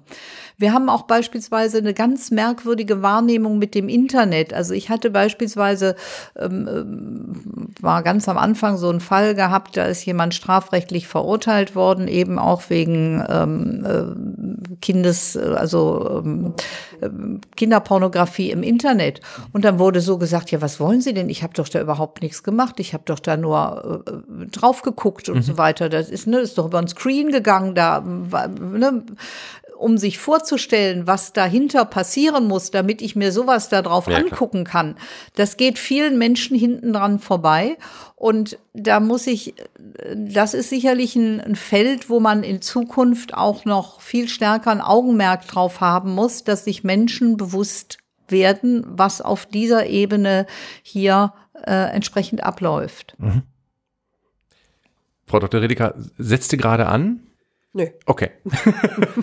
also was, was jetzt nochmal deutlich wird, ist, äh, also mir nochmal ganz deutlich geworden ist durch, durch unser Gespräch. Ähm, wir reden zwar jetzt über sexuellen Missbrauch in Kirche, aber dabei kommen wir immer wieder zurück auf äh, was ist der Mensch und was ist menschliche Gesellschaft und was ist menschliches Miteinander überhaupt äh, Gesamtgesellschaft. Jetzt haben wir gerade jetzt haben wir gerade ähm, äh, das Internet angesprochen. Äh, ich glaube, dessen Bedeutung für die Menschheit wir jetzt noch gar nicht äh, richtig ermessen können, weil es eben zum Beispiel solche Phänomene eben auch zeitigt, dass also offenbar es äh, Menschen dann sehr einfach ist, äh, sich tatsächlich als Bewohner verschiedener Welten zu denken, nämlich einmal die, die wirklich echte Welt, die Realität und äh, und äh, die Virtualität, äh, die aber dann im Kopf eines, eines Täters plötzlich gar keinen, äh, also wirklich keinen Konnex mehr hat, keine Verbindung mehr hat und man eben nicht den Übertragen hat, dass das Material, was ich da konsumiere, natürlich in der echten Welt produziert ist. Also, ja, also es sind große, komplexe Dinge. Und dann sind wir, glaube ich, wieder bei der Achtsamkeit, wo wir waren. Und dann sind wir wieder beim ganz einfachen menschlichen Miteinander und sich, ja, es ist. Vielleicht möchte ich da noch mal was ganz Konkretes einbringen. Also zum Beispiel ist mir aufgefallen, wenn sich jemand an uns wendet und hier ein Gespräch haben will mit uns. Und gut, da kann man so standardisierte Formulare noch mal rausgeben und einladen. Oder wenn wir beispielsweise mit jemandem ein Gespräch geführt haben, dann kriegt er das Protokoll zugeschickt, was wir darüber geführt haben. Das bleibt dann auch in seinen Händen. Da schreibt man einen Brief dazu.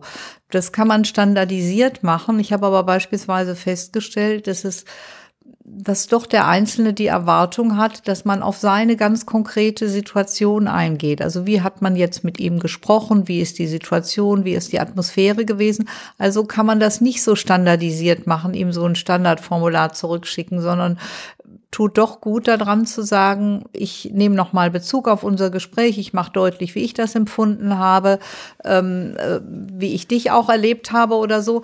Also da ist auch im Einzelnen ganz viel so notwendig, immer den einzelnen Menschen im Blick zu haben und seine ganz besondere äh, Situation und die zu achten und zu respektieren, auch in vielem, auch wenn man selber vielleicht manches etwas anders sieht oder anders einbewerten würde ähm, insgesamt.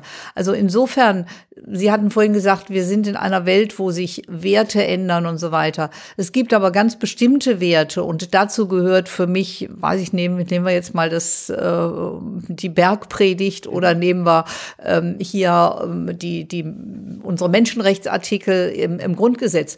Daran, da kann man nicht drüber verhandeln. Also das sind ganz bestimmte Grundsätze, über die, da kann man nicht sagen, Werte ändern sich, sondern Mhm. Also äh, so gut, wir haben jetzt beispielsweise mal eine Veränderung des Asylparagraphen gehabt. Das kann sicherlich sein, dass man über einzelne Dinge nochmal in, ins Gespräch äh, tritt und sagt, müssen wir da vielleicht das eine oder andere nochmal äh, ein bisschen detaillierter machen. Aber vom Grundsatz her kann es da auch mit Ansehen des einzelnen Menschen und insbesondere die Kirche eintreten, auch gerade für das Leid des einzelnen Menschen. Darüber kann überhaupt nicht verhandelt werden. Also da ist auch kein Wertewandel oder sowas.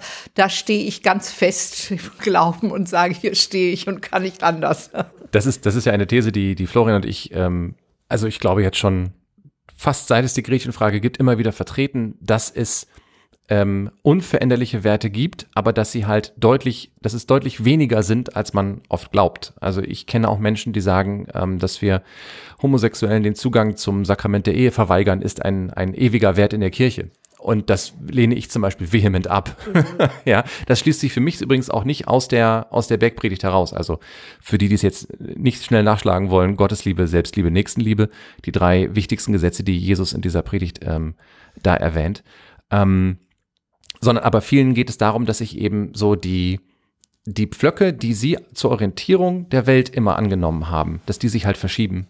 Ja, so. Also ich weiß, dass es Menschen gibt, die ganz, ganz große Schwierigkeiten damit haben, dass wir im Grundgesetz seit einiger Zeit ein drittes Geschlecht anerkennen. So. Und äh, was ja. toller Quatsch auch, ne? Also, nein, also die, die würden dann halt genau so, so reden und, und kämen auch nicht dazu, dann mal drüber zu reflektieren. Vielleicht ja. auch, weil sie in einem, hm. vielleicht auch, weil sie in einem gesellschaftlichen Umfeld leben, wo es halt keine Räume dafür gibt oder keine Selbstverständlichkeit gibt, äh, überhaupt zu reflektieren über sowas. Aber das sind ja dann die Differenzierungen, weil wenn ich grundsätzlich ja. sage, alle Menschen sind gleich, dann mache ich zwischen keinem Geschlecht, äh, egal wie, irgendeinen Unterschied. Und das meine ich eben, dass das für mich die diese unveränderlichen Werte sind, von denen man jetzt hier nicht zurückgehen kann, sondern dass es sich da im Laufe der Zeit eben, weil äh, Sie haben hier von Problemen Ausschluss von, von Lesben oder Homosexuellen oder Nichtanerkennung des dritten Geschlechts, weil hier eben so Justierungen notwendig mhm. sind, um mhm. etwas nochmal zu präzisieren. Aber wie gesagt, wenn ich sage grundsätzlich, alle Menschen sind für mich gleich, äh, stellt sich die Frage nicht. Dann genau. stellt sich die Frage für mich gar nicht so. Mhm. Exakt. Ähm, wir müssen so ein bisschen ähm, vielleicht so da, also davon ausgehen, oder es kann ja sein, dass uns Betroffene zuhören, dass uns Menschen zuhören, die möglicherweise etwas gesehen haben, etwas bemerkt haben, das aber nicht richtig einordnen konnten und vielleicht jetzt durch unsere Folge ähm, und Ihnen beiden zugehört zu haben, auf den Gedanken kommen, vielleicht rede ich mal mit jemandem. Ähm, so, die denn auf dem Gebiet des Bistums Essen wohnen, können wir relativ konkret sagen, wie das läuft an wen wendet sich ein solcher Mensch am besten? Ähm, wie, wie funktioniert das? Wo, wo wendet sich jemand hin, der jetzt sagt, okay, ich müsste mal, glaube ich, jemanden anrufen oder meine E-Mail schreiben? Also wir haben ja auf der Homepage des Bistums Essen, Sie entschuldigen, wenn ich jetzt meine Handynummer nicht gerade nein, auswendig nein, nein, parat nein, nein, nein, nein, habe oder so, aber auf der Homepage des Bistums Essen ähm, haben wir verschiedene Telefonnummern mhm. angegeben und da ist mhm. auch eine E-Mail angegeben. Ähm, es gibt auch Menschen, die wenden sich dann gegebenenfalls über Facebook oder so an die Kommunikationsabteilung. Mhm. Aber selbst wenn ich von der Kommunikationsabteilung hier so einen Hinweis bekomme, dann steige ich immer damit ein und sage, ich möchte gerne konkret mit jemand Kontakt aufnehmen und ja. nicht in einem allgemeinen sozialen Netzwerk, wo ich dann verfolgen kann. Äh, ich meine, ich kann mir jetzt nicht irgendwie einen Fantasienamen oder sowas geben hier mhm. und ähm, dass ich dann sage, also wenn Sie ein wirkliches Interesse haben, dann kommen, ich rufe Sie gerne an, es sollen da keine Unkosten entstehen. Ich komme auch, wenn da jetzt Not ist, also wir kommen ja auch zu mhm. Menschen hin, die mhm. müssen nicht hierher kommen, wenn jemand etwas auf dem äh, Herzen hat und äh, da muss man jetzt auch nicht überlegen, ist die jetzt nur wirklich die Ansprechpartnerin oder ist es nicht? Das kann man ja in einem ersten konkreten Telefongespräch oder mit einer E-Mail kann man das ja ganz genau dann nochmal abklären, äh, wo bestimmte Dinge hingehören. Und deshalb sage ich eigentlich, dass überhaupt keine Anfrage oder überhaupt kein Bedürfnis äh, es geben kann, womit man sich nicht mal, also zum Groben natürlich in den Bereich hineingehören, wo was nicht da hinein äh, gehört. Und für jeden bedeutet es, das habe ich auf jeden Fall die Erfahrung gemacht, Erleichterung, wenn bestimmte Dinge mal ausgesprochen werden und nicht nur gedacht werden, sondern wenn ich es mal formuliert habe. Selbst wenn derjenige dann ins Stocken kommt, dann kann man ja im Rahmen eines Gesprächs nochmal darauf kommen, so, wo hakt's denn oder wo ist es denn? Und wir haben heute leider, das habe ich auch in meinen Gesprächen mit Betroffenen erfahren, zunehmend vereinsamte Menschen, Viele auch, die sexuellen Missbrauch erlebt haben, leben heute in prekären Situationen unterschiedlichster Art, finanziell isoliert, sozial etc. etc. Und denen fehlt einfach überhaupt mal ein Ansprechpartner wir müssen natürlich gleichzeitig deutlich machen, wir sind jetzt nicht die Auffangstation für alle Menschen, die beladen sind. Mhm. Also man muss das schon auf äh, fokussieren darauf, ist das ein Anliegen, was uns jetzt tatsächlich auch angeht und wozu wir uns hier, wofür wir uns engagieren. Aber dennoch denke ich, jeder kann sich daran an uns wenden, wenn er einen Anliegen hat, was in diesem Bereich sexuellen Missbrauch hier im Kontext mit Kirche geht. Mhm. Bei, der Prä bei der Prävention ist das ja ähnlich. Also auch ähm, auf meiner Seite ist eine Adresse und also eine E-Mail-Adresse angegeben, eine Telefonnummer.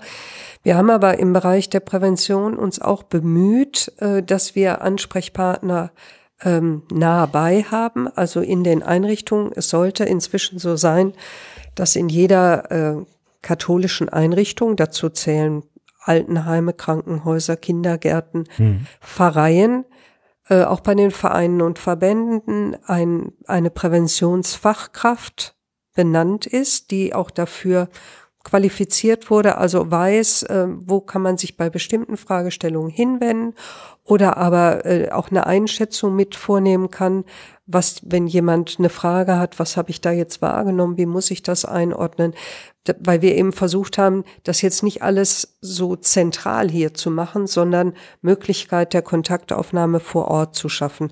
Das würde ich dann einfach gegebenenfalls auch nochmal darauf hinweisen wollen, dass ähm, man sich in der Einrichtung nochmal kundig macht, wer ist hier die Präventionsfachkraft, wer kann mir hier helfen.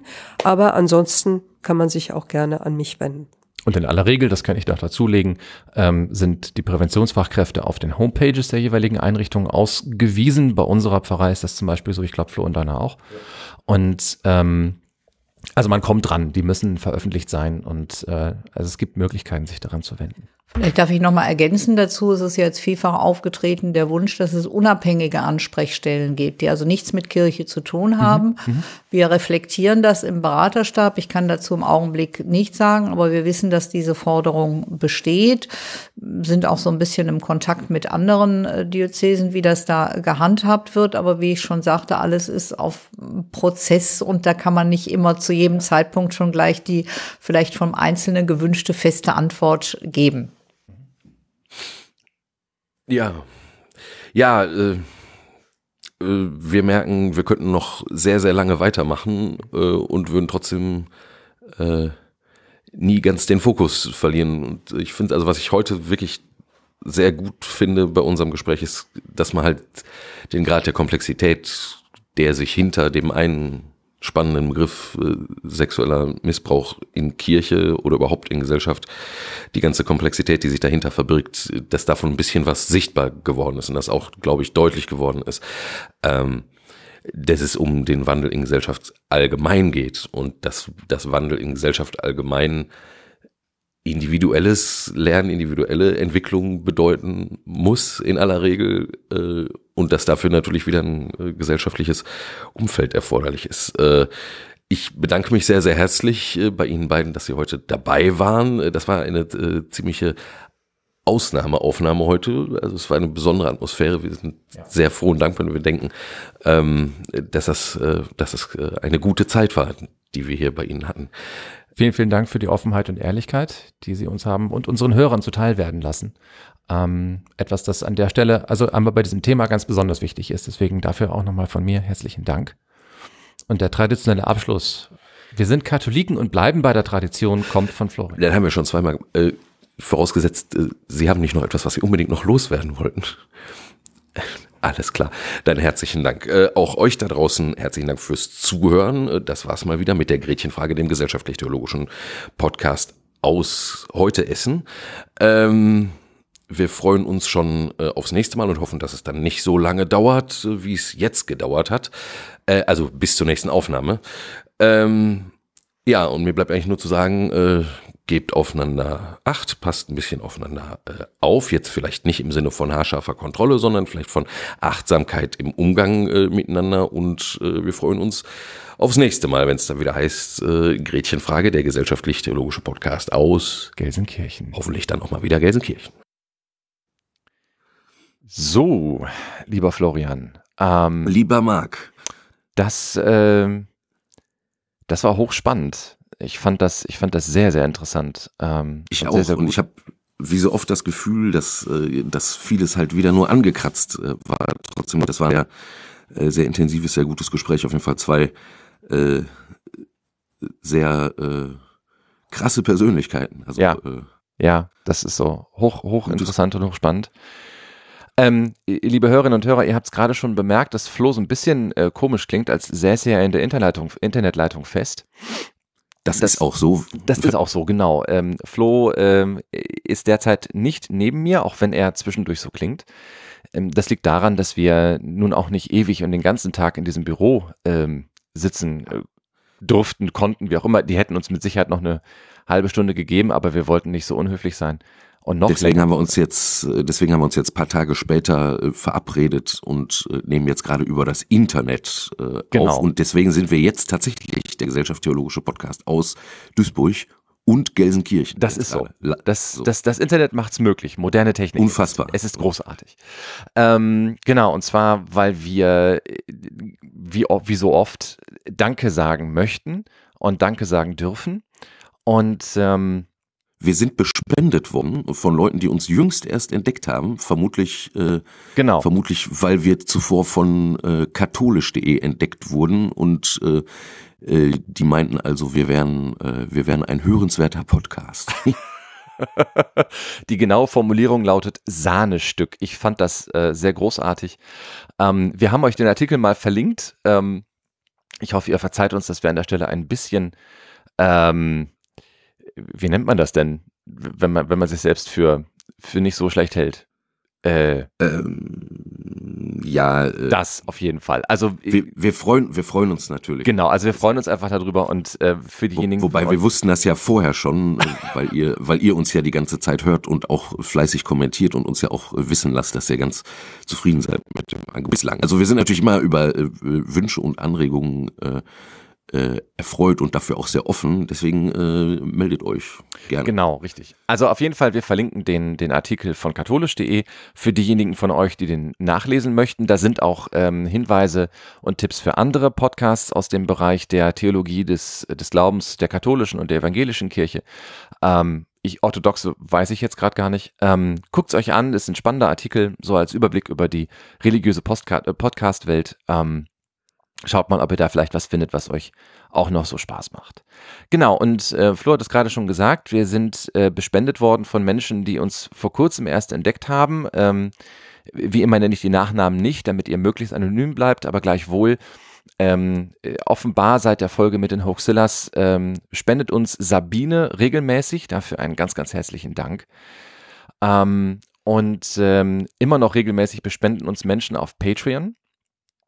Und ähm, da möchte ich danken oder möchten wir danken dem Christian, dem Dominik, dem Edmund, dem Johannes, dem Jules und dem Rolf. Danke, dass ihr Danke, uns danke, danke, so regelmäßig mit, äh, mit Geld versorgt. Ähm, wir setzen das Geld gut ein, ähm, nur um das mal so transparent zu machen. Ähm, wir kaufen in letzter Zeit fast keine, kein Hardware-Equipment mehr, weil wir eigentlich alles haben, was wir so brauchen, bis auf vielleicht noch irgendwie ein Mikrofon mehr oder so oder ein Kopfhörer, das passt. Ähm, aber so das Betreiben der Homepage und der Server und so, das nimmt keine großen Geldmengen in Anspruch, aber auf die Art und Weise wird das halt gedeckt und das ist schon einfach auch ganz nett, wenn man so kostenneutral an der Stelle arbeiten kann. Das ist kein, äh, kein Gejammere um noch mehr Geld, sondern einfach nur ein Dankeschön. Wir würden es auch so machen, aber es ist natürlich für uns alle angenehmer, wenn wir es nicht müssen. Ähm, wir möchten ganz, ganz herzlich, ähm, möchten wir Michael danken, das ist der, den du gerade erwähnt hast, der uns mit einer größeren Spende versorgt hat aus Stuttgart, dem wir auch kurz geschrieben haben. Äh, danke Michael dafür. Ähm, es ist mit einem großen Herzen und großer Dankbarkeit angenommen worden. Mm, Ich möchte äh, dahinter klemmen äh, so, so ein bisschen äh, Hörerinnenkommunikation. Das eine ist, wir sind gefragt worden, ob wir nicht Aufkleber herstellen können, also Sticker. Ähm, damit Menschen, die hi- irgendwo hinkleben und für uns Werbung machen können. Ich habe mir das angeguckt und habe gedacht, ja, die Idee ist ganz nett. Die Frage ist, wie kriegen wir die unter die Leute? Und ähm, offen gestanden, ich bin da immer noch komplett ratlos. Ich kann das vielleicht so ein bisschen umreißen. In dem Moment, wo wir, wo wir sagen, wir verschicken euch die Sticker, äh, kostet uns das natürlich so ein bisschen Geld. Und ihr müsstet uns äh, eure Daten geben. Das wirft einmal Datenschutzproblematiken auf und zum anderen wüssten wir halt, also ich meine, ich weiß halt nicht, wie viel, wie viele Briefe mit Aufklebern wir dann verschicken würden, ähm, plus die Kosten halt, die Aufkleber herzustellen. Hm hält sich vermutlich im Rahmen, aber ja, also weiß ich nicht, wirkte schon so ein bisschen äh, schräg. Und dann, wenn wir es anders machten und sagen, komm, ihr kriegt die Aufkleber umsonst, aber bezahlt uns das Porto, in dem Moment nehmen wir Geld ein. Und dann sagt das Finanzamt, ihr seid eine Firma. Und das sind Flo und ich nicht. Nee. Äh, Also am besten Willen nicht. Und Marc, vielleicht könnte man, vielleicht könnte man ja, äh, könnte man ja äh, einen Download-Sticker äh, herstellen. Ja, also eine kleine Vorlage, irgendwie ein PDF oder sonst irgendwie eine Grafikdatei, die man, die man dann selber auf, ja, also, ähm, also irgendwie im, Vielleicht fällt mir noch mal eine clevere Lösung ein. Vielleicht schreibt ihr uns auch eine clevere Lösung und ich bin einfach nur zu blöd, um, um zu begreifen, wie man das clevererweise umsetzt. Ähm, wir sind da dankbar für, dankbar für die Idee, aber wir hatten jetzt erstmal irgendwie keine, keine gute Idee der Umsetzung. Und ich hätte auch nur einen einzigen Punkt oder wir hätten auch nur einen einzigen Punkt gehabt, wo wir ähm, die Dinge hätten verteilen können. Und das wäre auf dem letzten Podcamp gewesen Camp. weil wir halt sonst relativ wenig Hörer so sehen. Also wir sind jetzt nicht so berühmt, dass wir auf der Straße erkannt werden. Ähm, und äh, deswegen ist das also ein bisschen, ja, noch so mit Fragezeichen versehen an der Stelle. Was allerdings einen guten ähm, Übergang oder eine gute Überleitung schafft äh, zum nächsten, und zwar zum Podcamp 2020. Es geht weiter. Es geht weiter. Es sind Und du machst da Ticker- wieder richtig krass mit, ja? das äh, ist noch nicht sicher. Das weiß ich noch nicht. Beim letzten Mal ähm, war ich Teil des Organisationsteams. Also ich habe so ein bisschen ähm, so Räume und, und Vorträge und so gemanagt. Ähm, ob das beim nächsten Mal so sein wird, ist noch nicht klar, äh, weil der Aufwand immer größer wird, weil das Podcamp immer größer wird und ich halt gucken muss, wo ich mit meiner Zeit bleibe. Ähm, das wird noch besprochen werden, das werden wir dann sehen. Aber ich kann jetzt schon darauf hinweisen, das nächste Podcamp ist in 280 Tagen und der Ticker läuft schon. Und soweit ich das sehe äh, und richtig verstehe, ähm, und jetzt muss ich aufpassen, dass ich keinen Unsinn erzähle, ähm, kann man, glaube ich, sogar schon irgendwie Early Bird Tickets bestellen. Ähm, guckt mal, ob das schon geht. Vielleicht taut das tatsächlich schon hin. Das wäre ja witzig.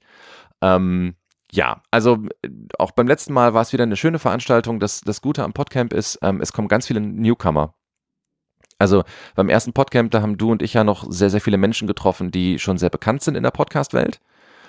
Ähm, und das ist jetzt anders. Ähm, beim letzten Mal waren ähm, ganz viele Leute da, die mit dem Podcasten erst anfangen oder überlegen, mit dem Podcasting anzufangen. Also so ganz neue, neue Gesichter. Und das war schon sehr schön ähm, zu sehen, dass die Community auch wächst. Ne?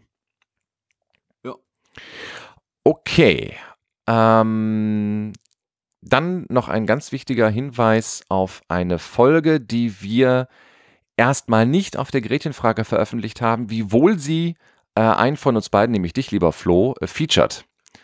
Äh, und das ist das die Folge mit Dennis zusammen. Vielleicht sagst du da so ein, zwei Töne zu. Ja, genau. Also wir haben äh, eigentlich vor, äh, so ein kleines äh, Projekt mit dem Dennis, der äh, den Urbanisiert Podcast macht, äh, gemeinsam zu machen. Und zwar geht's da so um Kirchgebäude im öffentlichen Raum aus verschiedenen Perspektiven äh, beleuchtet. Also zum Beispiel, wenn eine Kirche nicht mehr von der Kirche erhalten werden kann oder auch nicht mehr gebraucht wird, äh, weil die Gemeinde kleiner geworden ist. Was passiert dann äh, mit der Kirche? Wie kann man die vielleicht umnutzen? Ähm, was bedeutet es überhaupt, dass die Kirche im Dorf steht und so? Also viele, äh, viele interessante Fragen beleuchten wir da ähm, eben aus äh, soziologischer Perspektive und äh, wenn wir dabei sind, natürlich auch wieder ein bisschen aus äh, gesellschaftlicher und theologischer Perspektive, wobei es ist jetzt doppelt ne, soziologisch gesehen, egal. Also, äh, der lange Rede, kurzer Sinn, ich war mit dem Dennis gemeinsam in Wattenscheid und äh, da steht die Kirche St. Pius äh, und die hat keine Gemeinde mehr ähm, äh, und die ist heute, äh, äh, also die ist umgebaut worden und die ist heute ein Kolumbarium also ein Indoor-Friedhof für Urnen. Und wir haben uns da getroffen mit dem Ralf, der ist auch Pastoralreferent und der ist da sozusagen der Chef von das Ganze und hat das auch mitentwickelt und ist auch selber viel im Begräbnisdienst äh, unterwegs und mit dem haben wir äh, uns sehr gut äh, darüber unterhalten, ähm, was das so bedeutet, wenn eine Kirche jetzt ein Indoor-Friedhof wird, auch was das für den Stadtteil bedeutet und so. Eine sehr coole Sendung. Man muss dazu sagen, anders als wir äh, ist der Dennis ein Meister des Schnitts.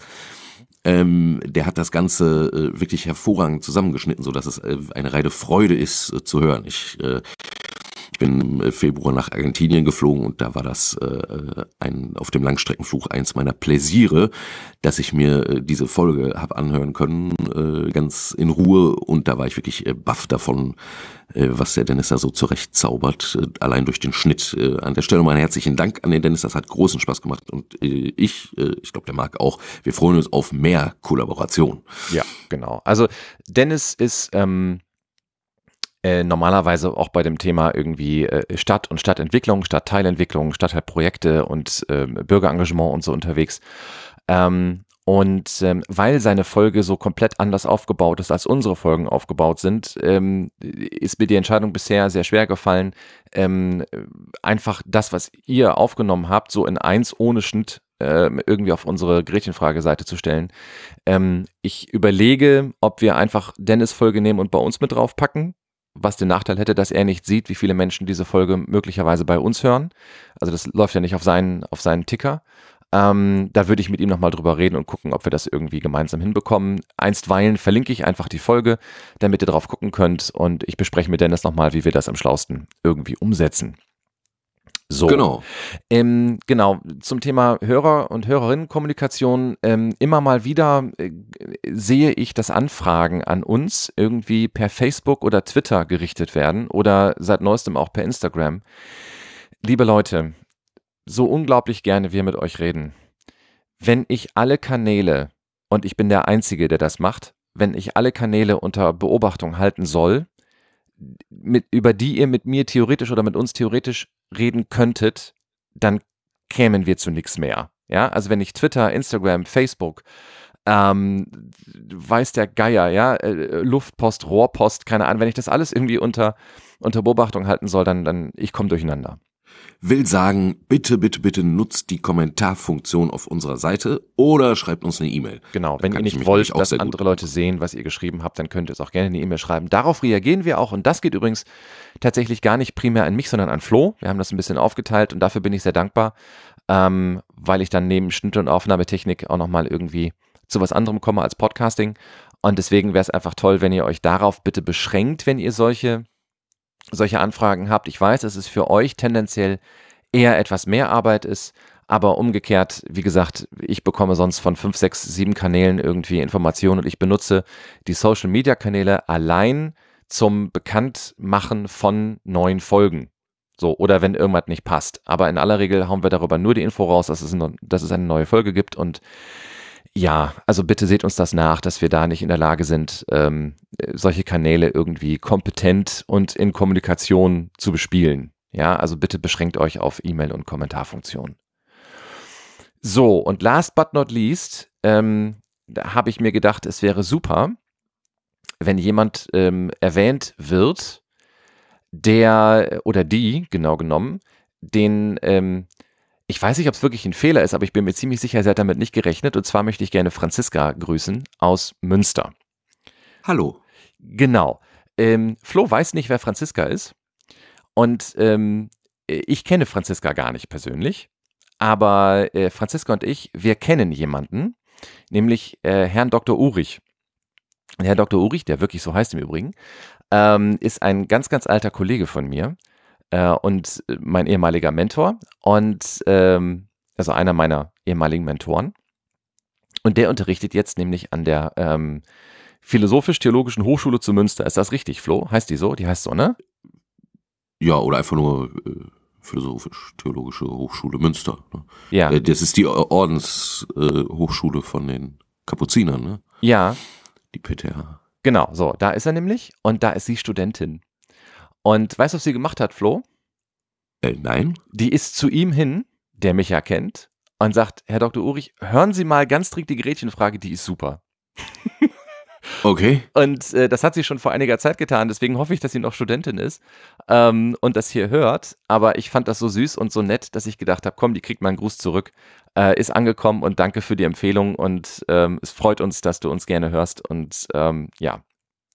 Es ist auf jeden Fall immer schön, schön zu hören, dass Leute das weitersagen, weil nichts geht besser als Mund-zu-Mund-Propaganda. Ne? So ist das nämlich, ganz genau. Und deswegen habe ich mir gedacht, ähm, das ist vielleicht ganz nett, da einfach mal Hallo zu sagen und Dankeschön.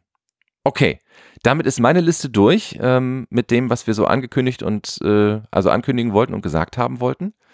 Ähm, hast du noch was, Flo? Ähm, nö, eigentlich jetzt erstmal weiter nichts, äh, außer ja, große Lust, äh, zügig weiterzumachen. Denn okay. Gut, alles klar. Dann bedanken wir uns nochmal für eure äh, Ohren und für euer Zuhören. Wünschen euch ähm, alles Gute und bis zum nächsten Mal. Ciao, ciao.